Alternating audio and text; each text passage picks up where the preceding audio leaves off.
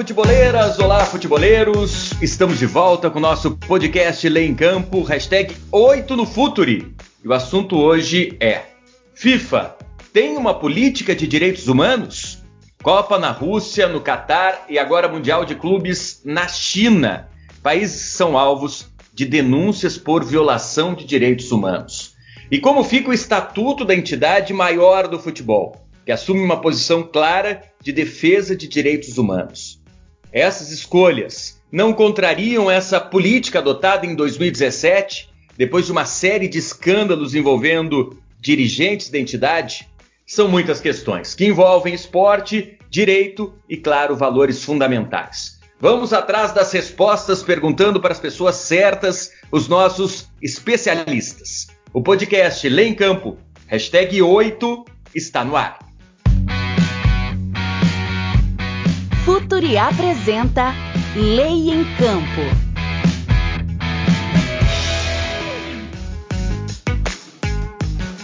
FIFA, ela tem uma política de direitos humanos? Esse é o tema de hoje do nosso podcast Lê em Campo, hashtag 8. Eu sou o Andrei Kampf e participam comigo dessa jornada científica desportiva a Ana Luísa Soares, da equipe Futuri. Vamos nessa, Ana! Olá, Andrei. Sempre um prazer estar contigo no Lei em Campo no Futuri. Hoje a gente vai tratar de um tema bem interessante, vai falar com os nossos especialistas sobre essa política de direitos humanos da FIFA e entendemos o que está acontecendo agora com essas escolhas novas da entidade. Legal, a advogada Mônica Sapucaia Machado, entre outras coisas, especialista em compliance de gênero e autora do livro que será lançado agora no final do mês, Direito das Mulheres, é uma das nossas especialistas. Um prazer contar contigo, doutora.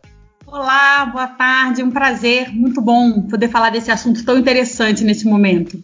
E com a gente também o advogado Jean Nicolau, nosso parceiro do Lei em Campo, especializado em direito esportivo, autor do livro muito bacana, Direito Internacional Privado do Esporte. Tudo bem, Jean? Grande abraço, André. É um prazer participar com você novamente do Lei em Campo, dessa vez na gravação desse podcast. Bom, a FIFA tem uma política de defesa de direitos humanos, mas escolheu a China para ser sede do novo Mundial de Clubes. A China, que a gente sabe, é um país constantemente criticado por entidades globais de defesa de direitos humanos. E agora? Essa política é só uma estratégia de marketing ou ela tem que ser cumprida? Antes da gente debater com os nossos especialistas, vamos ao nosso quiz. O Dr. Nilo Patucci especializado em gestão esportiva, traz uma pergunta importante justamente sobre a política de direitos humanos da FIFA. Conta aí, doutor Nilo. Olá, Andrei. Tudo bem? Como todos sabem, a FIFA criou o seu Conselho de Direitos Humanos. Trata-se de um órgão independente que tem por finalidade orientar a entidade em casos em que houver alguma infração aos direitos humanos e essa entidade estiver de alguma forma envolvida. Ela foi criada para controlar as condições de trabalho dos operários em que trabalhavam nas obras dos estádios para a Copa do Mundo, em condições que se assemelhavam à escravidão. O Conselho também auxiliará nas lutas contra a discriminação, por exemplo.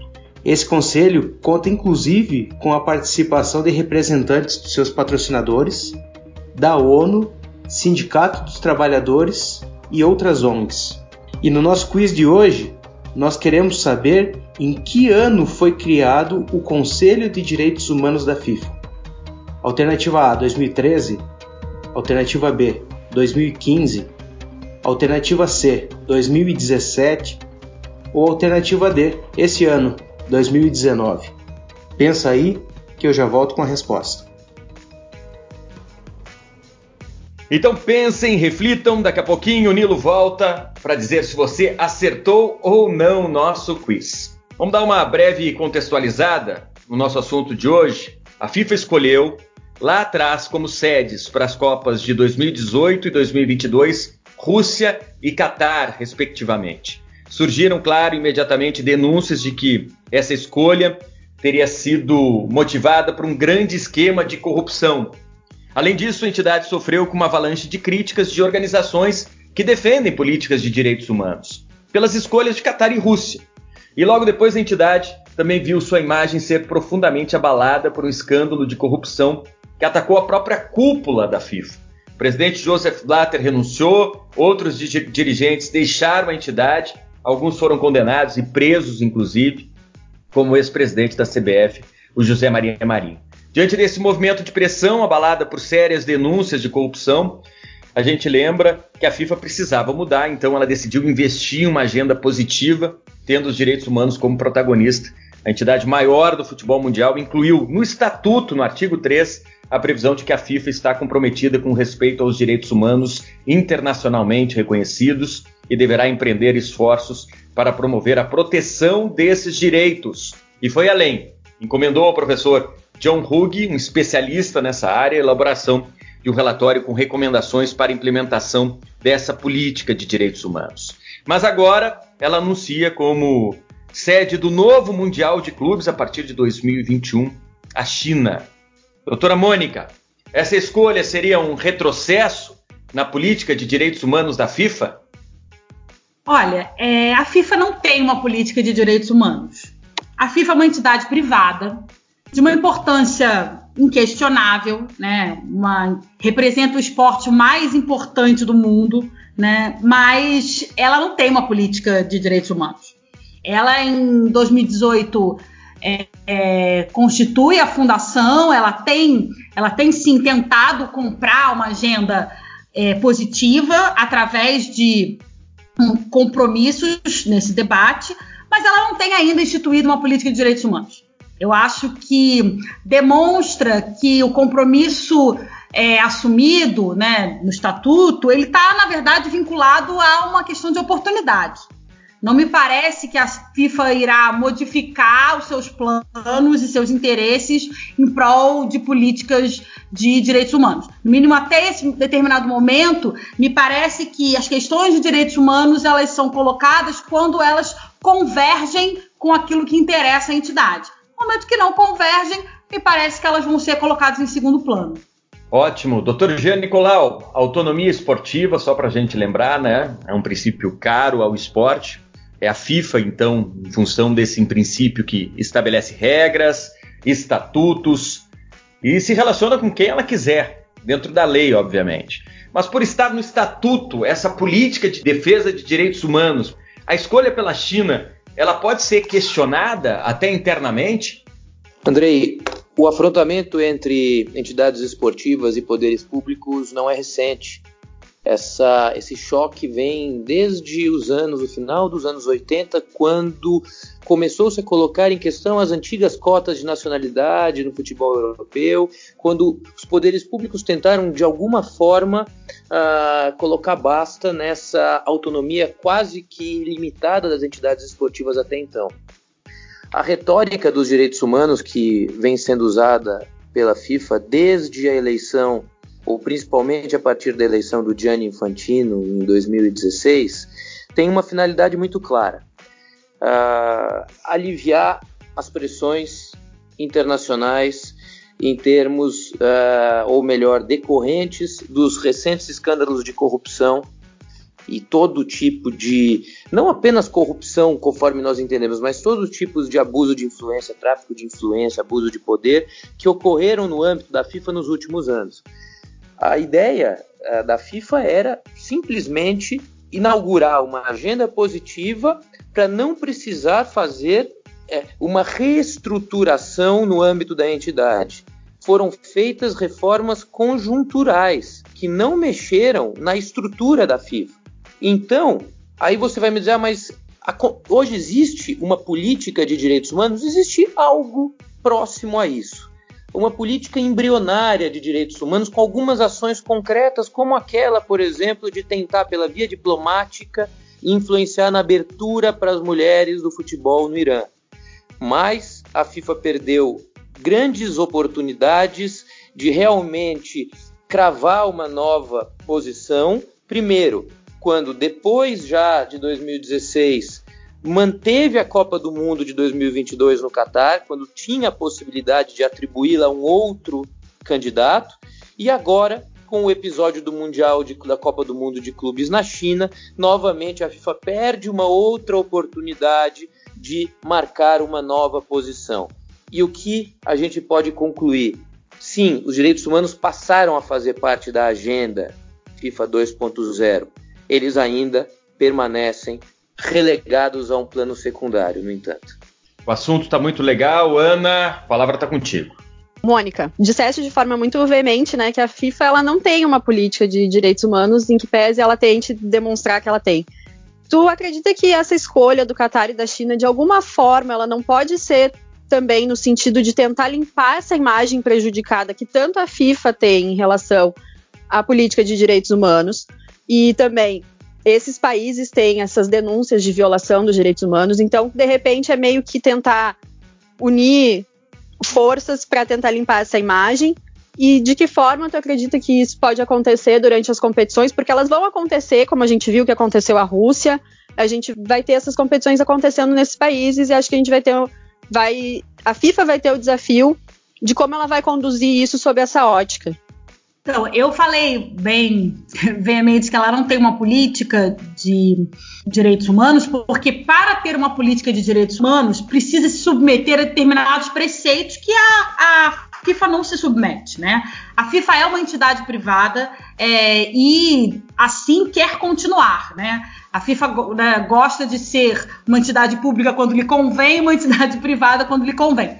Mas eu acho que a grande questão é saber qual é o valor para o esporte dos, do debate dos direitos humanos.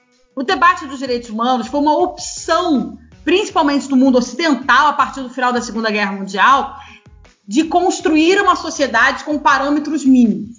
Isso não quer dizer que não se possa dialogar com outras sociedades que têm outros entendimentos em relação a esses direitos mínimos.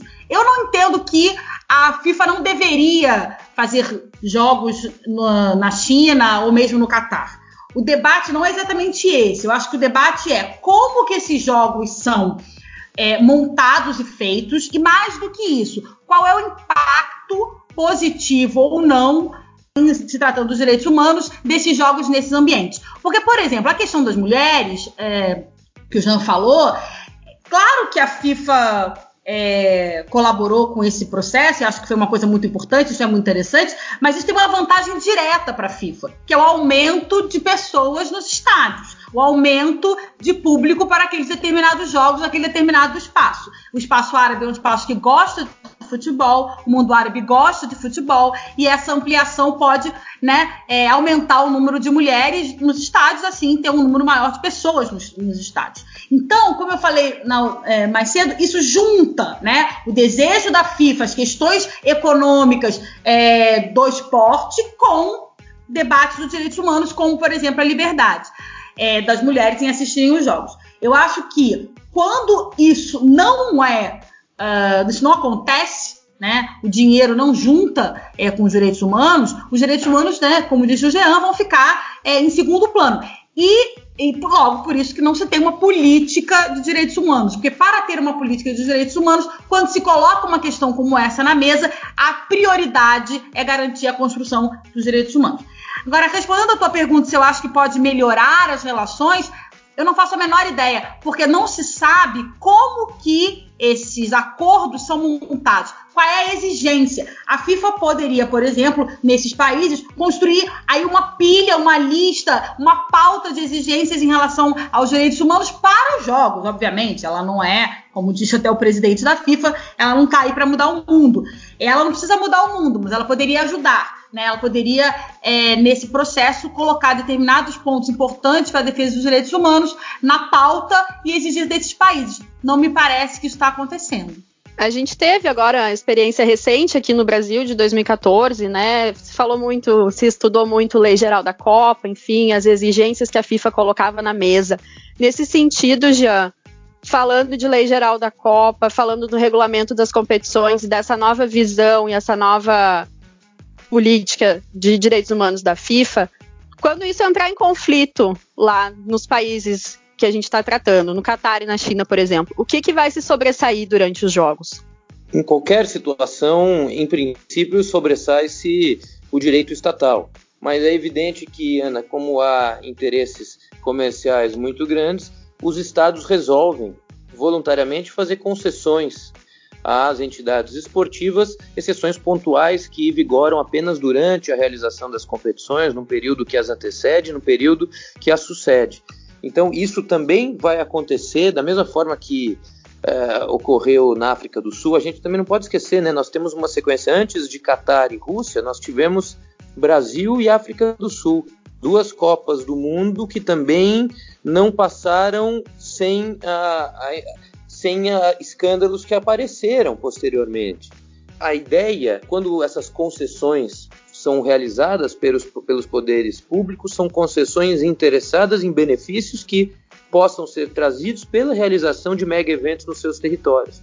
Nada mais do que isso, são concessões pontuais em que, que, que permitem que o direito estatal se subjugue, pelo menos por um determinado momento, a, ao direito desportivo. Legal, deixa eu voltar a comentar sobre essa conquista histórica que foi citada pelo Jean, pela Mônica, da presença de mulheres no estádios iranianos. Depois de 39 anos, elas puderam voltar a assistir uma partida de futebol. A gente sabe que a Revolução Islâmica, lá de 1979, mudou radicalmente o comportamento da sociedade iraniana, em especial privou as mulheres, entre outras coisas, de acompanhar eventos esportivos junto com homens.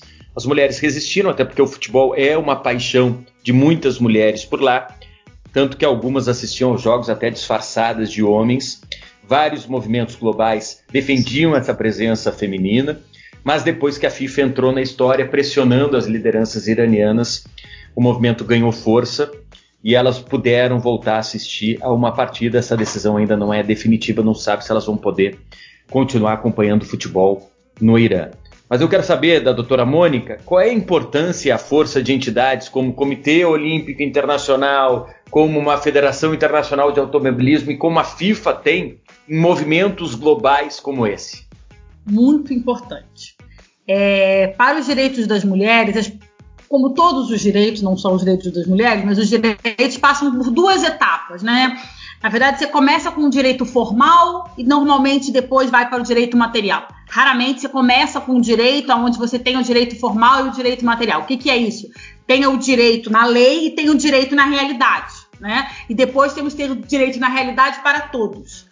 Mas de qualquer forma, é, nesses países onde a, pro, a, proibição das mulheres em, lo, em, locais públicos, em determinados cargos de trabalho, esse, essa proibição escancarada, essa proibição legal, essa é, positivada, ela é, tem uma, um peso muito grande é, na luta das mulheres por igualdade. Então, quando essas entidades é, ajudam nesse processo de ampliar na esfera legal as possibilidades de acesso às questões públicas das mulheres, isso tem uma importância enorme. Isso tem uma importância enorme é, para a luta das iranianas na busca por mais direitos, né? E acho que o esporte pode cumprir esse papel de forma fantástica. Isso não significa que é suficiente, né? Isso não é, mas eu acho que tem uma importância muito grande e tem uma uma fala muito importante é, no sentido de que o esporte também é lugar de mulher, não só para aquelas mulheres proibidas, mas para o mundo, né? A gente sabe é, o quanto o esporte é, e o futebol, principalmente, ainda é um ambiente mais masculino e, e mandado pelos homens. Então, eu acho que isso ajuda a mostrar esse debate para todo mundo, não apenas para as iranianas. Eu acho que é de, de suma importância. Já Vamos voltar a colocar uma questão importante, muito embora pela leitura que eu estou fazendo da, das colocações da doutora Mônica, das tuas colocações, a FIFA tem colocado no estatuto uma política de defesa de direitos humanos muito mais para criar uma agenda positiva do que um compromisso de fato com esse tipo de, com esse tipo de postura, com esse, com esse comportamento de defender algo que entende como fundamental. Isso se explica justamente pelas escolhas que ela tem tomado. Mas pelo fato de estar no estatuto da entidade, existe um caminho jurídico, até interno, tomado por algum presidente de federação, que possa ser tomado para questionar essa decisão de levar, por exemplo, o Mundial de Clubes para a China? Não, Andrei. Pensando juridicamente, não. Agora, o que eu preciso colocar aqui é que eu acredito muito nas pequenas vitórias na vida que fazem, uh, que começam, que iniciam revoluções ou grandes reformas. E o fato de a FIFA, a partir de 16, ainda que não tenha feito reformas estruturais, O fato de falar em reformas, incluir direitos humanos no seu estatuto, e mais do que isso, eu me lembro, 8 de junho de 2017, a FIFA publica um relatório encomendado a John Rudd, que é professor de Harvard, a respeito dos direitos humanos. Ele, que foi a mesma pessoa que redigiu, sob encomenda das Nações Unidas, os princípios diretores em relação a direitos humanos para sociedades transnacionais. Essa mesma pessoa foi contatada pela FIFA, faz parte tudo isso, circo ou não, isso faz parte da Agenda 2.0 e hoje existe um relatório que trata da política da FIFA sobre direitos humanos, mais do que apenas a menção a direitos humanos no estatuto da FIFA, desde 2016, existe esse relatório. O relatório que prevê que uh, pelo qual a FIFA se compromete a respeitar os direitos humanos. Daí a dizer que alguma medida jurídica concreta possa ser uh, apresentada, adotada para retirar o Mundial da China é outra história. A gente pode encarar tudo isso como um movimento de abertura, um movimento que ainda deve se manifestar com alguns pequenos gestos políticos e não com grandes escolhas como são as escolhas das sedes dos grandes eventos, porque, eu repito, o dinheiro ainda fala mais alto. Ana, mais duas perguntas, por favor. Mônica, a gente falou recentemente aqui no Lei em Campo, em dois episódios, do combate à homofobia e do combate ao racismo chegando na FIFA. A partir daquela decisão, né, de que as, as partidas poderão ser paralisadas quando houver manifestações racistas, homofóbicas, enfim, a gente tem visto isso acontecer. A gente tem aí dois anos até o Mundial da China e mais três anos até o Mundial, a Copa do Catar. Como que tu vê esse caminho até lá? E de que maneira tu acha que a gente chega nesses eventos em relação à proteção dos direitos humanos no âmbito da FIFA? Olha, eu vejo, eu concordo com o Jean, eu acho que os primeiros pequenos passos são muito importantes. E acho que a FIFA faz isso, tanto quando apoia as mulheres no Irã, quanto as questões do racismo, que eu acho que são questões que é, muito importantes para o esporte, principalmente para o futebol. A gente convive com eles diretamente, diariamente, esse debate. Então, eu acho que são questões positivas e eu acho que a FIFA, nesse momento, se posiciona corretamente. E eu também não acho que, porque tanto o Catar, quanto a Rússia, quanto a China são países que têm problemas no diálogo com os direitos humanos, que os jogos não deveriam acontecer lá.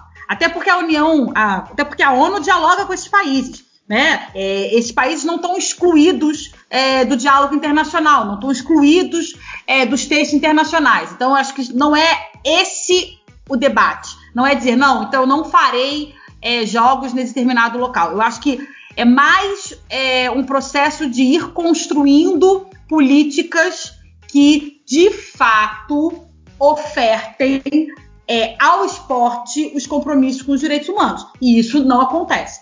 Eu, não me parece que a FIFA tenha desenhado uma pauta. Não me parece. Não me parece que ela tenha daqui até é, os jogos uh, uma pauta que será avaliada, que terá um núcleo de avaliação, que será exposta publicamente, que irá, que irá dialogar tanto com o Estado quanto com a sociedade civil. Não me parece. É, me parece que ela tem políticas pontuais, é, principalmente é, quando cruza com a questão econômica. Não me parece que em nenhum momento os direitos humanos é, são prioritários. E quando os direitos humanos não são prioritários, não tem direitos humanos. É isso que de vez em quando a gente não, né, não entende. No momento em que qualquer coisa se sobrepõe aos direitos humanos, a gente não está defendendo os direitos humanos. Então eu não consigo ver nesse primeiro momento é, que a FIFA tem esse desenho.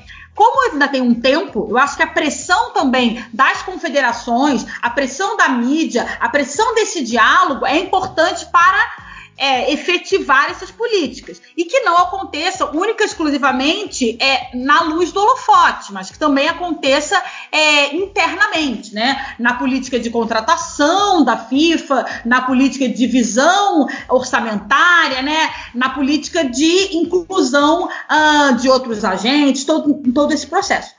Não me parece que isso já exista, mas eu acredito que se eles quiserem, se tiver um desejo da entidade, é possível se construir coisas bem interessantes daqui até lá.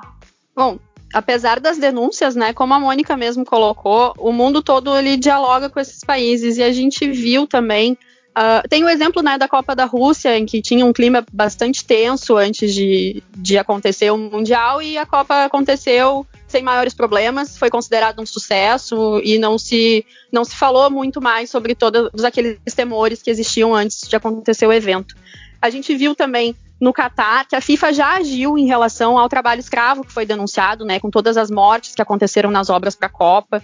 E a gente viu o movimento da FIFA se, se metendo nisso e acho que conseguiu ter até algum sucesso, a gente diminuir um pouco as denúncias e me parece que a FIFA acompanha de perto isso também. Eu queria saber do, do Jean quais são os caminhos que a gente vai ter juridicamente se essas violações de direitos humanos elas continuarem acontecendo no, nos países e a gente chegar lá na Copa com um clima uh, de ameaça aos direitos humanos. Não, os direitos humanos já foram ameaçados no Catar. O mal já foi feito. Agora é muito fácil optar pela manutenção da Copa do Mundo no Catar. Agora não, em 2016. Todos sabiam já das violações graves aos direitos humanos e viola da violação também às regras da própria FIFA na forma como a Copa foi atribuída para o Catar. Todos sabiam, houve relatórios, houve reportagens, isso foi evidenciado e a Copa foi mantida no Catar por interesses puramente comerciais e econômicos.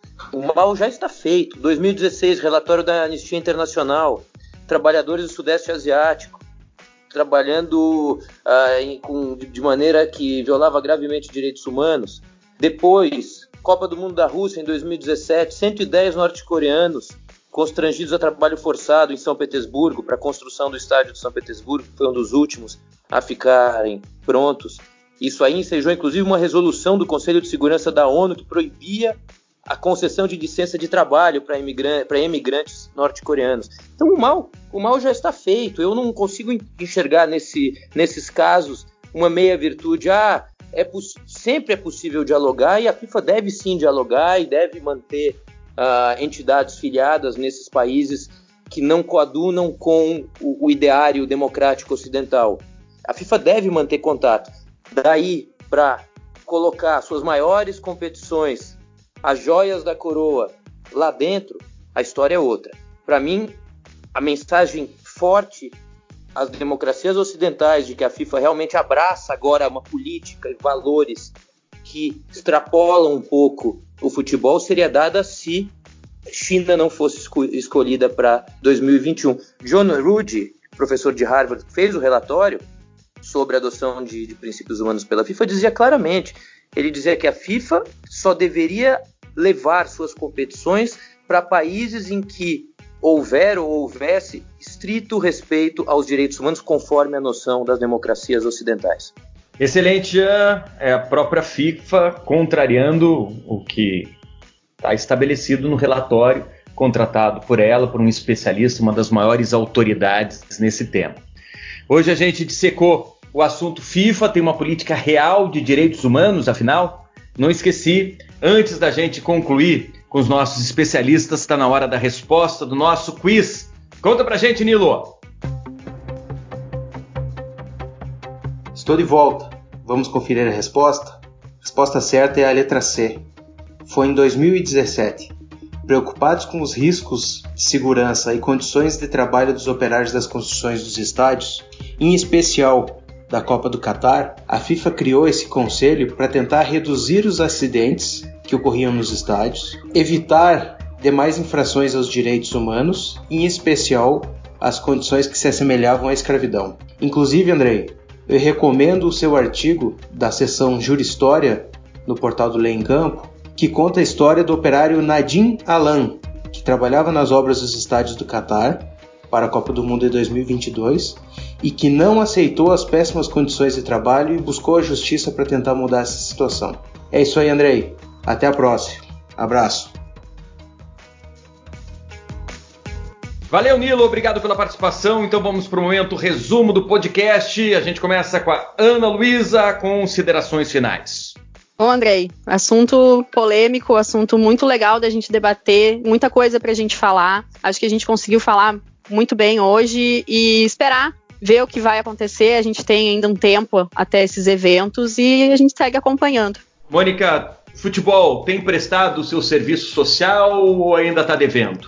Olha, o Clube dos Direitos Humanos é aquele que basta nascer humano para estar tá dentro. Né? É, o futebol é um esporte é, do coração do mundo, né?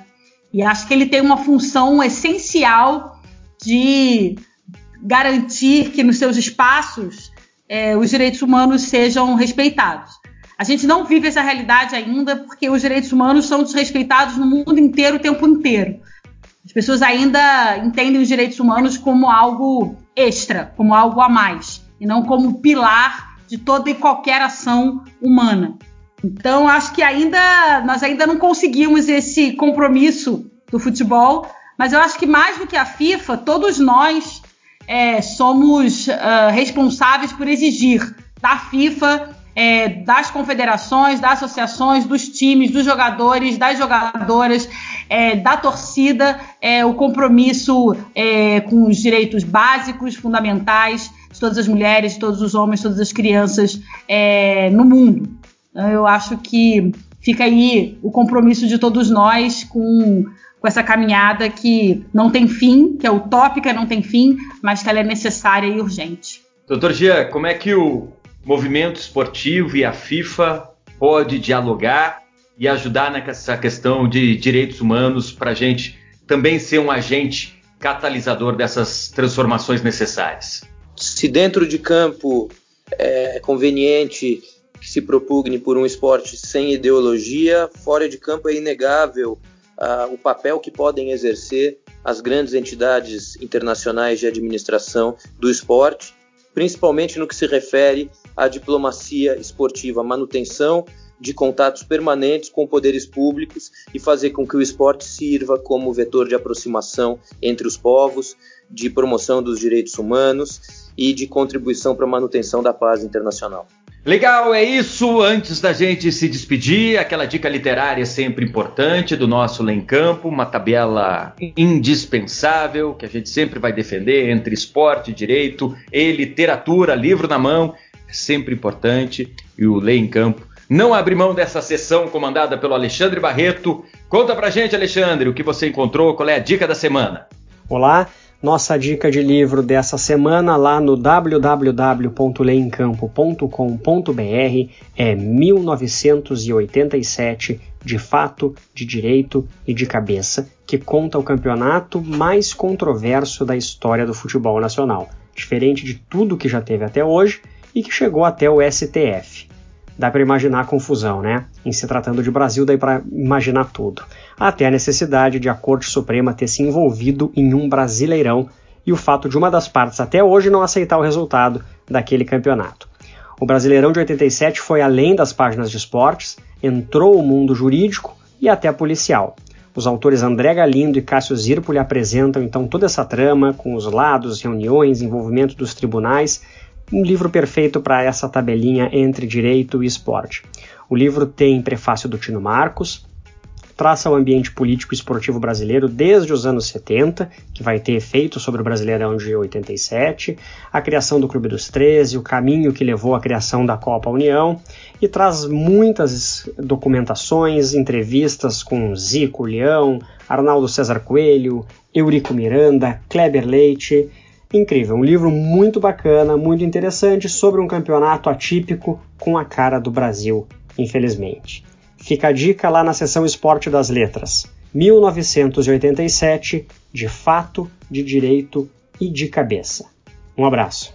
Valeu, Alexandre. Obrigado, Ana Luísa, doutora Mônica Sampaio, Jean Nicolau, os nossos especialistas. Foi legal demais. Hoje a gente tratou do tema FIFA. Tem uma política de direitos humanos? Importante a gente entender que o futebol e o esporte é sim um dos principais fenômenos da nossa cultura, da nossa sociedade. Ele tem uma capacidade rara de mobilização, de encantamento, de engajamento. Isso é importante a gente reforçar. Por isso ele é reconhecido pelos principais órgãos do planeta, como a ONU, o Jean citou, por seu alcance, ele serve também como uma ferramenta de transformação social, um catalisador dessas transformações. Em questões que lidam com discriminação, com violação de direitos humanos, com genocídio, é importante que o movimento esportivo se posicione. Embora não exista uma lei que a impeça, e o Dr. Jean deixou isso bem claro, a FIFA de se aliar a parceiros com políticas de desrespeito aos direitos humanos, as entidades esportivas não podem enxergar o jogo apenas como um negócio. É importante o esporte, repito, ser um catalisador de transformações sociais fundamentais. Historicamente, o esporte já ajudou na luta contra o racismo, contra a discriminação aos mais pobres, até na nossa abertura democrática aqui no Brasil durante os anos da ditadura.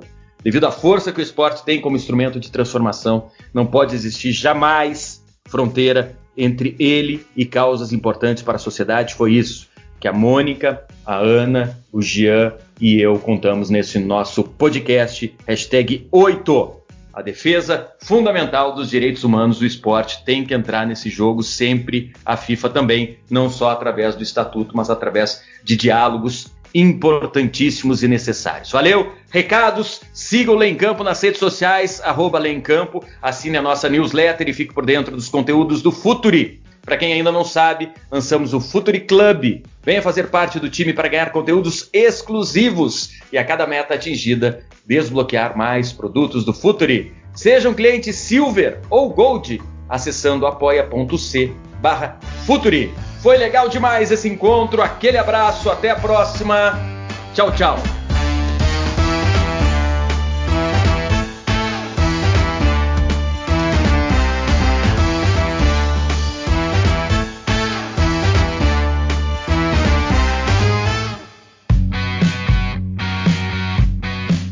Futuri apresentou Lei em Campo.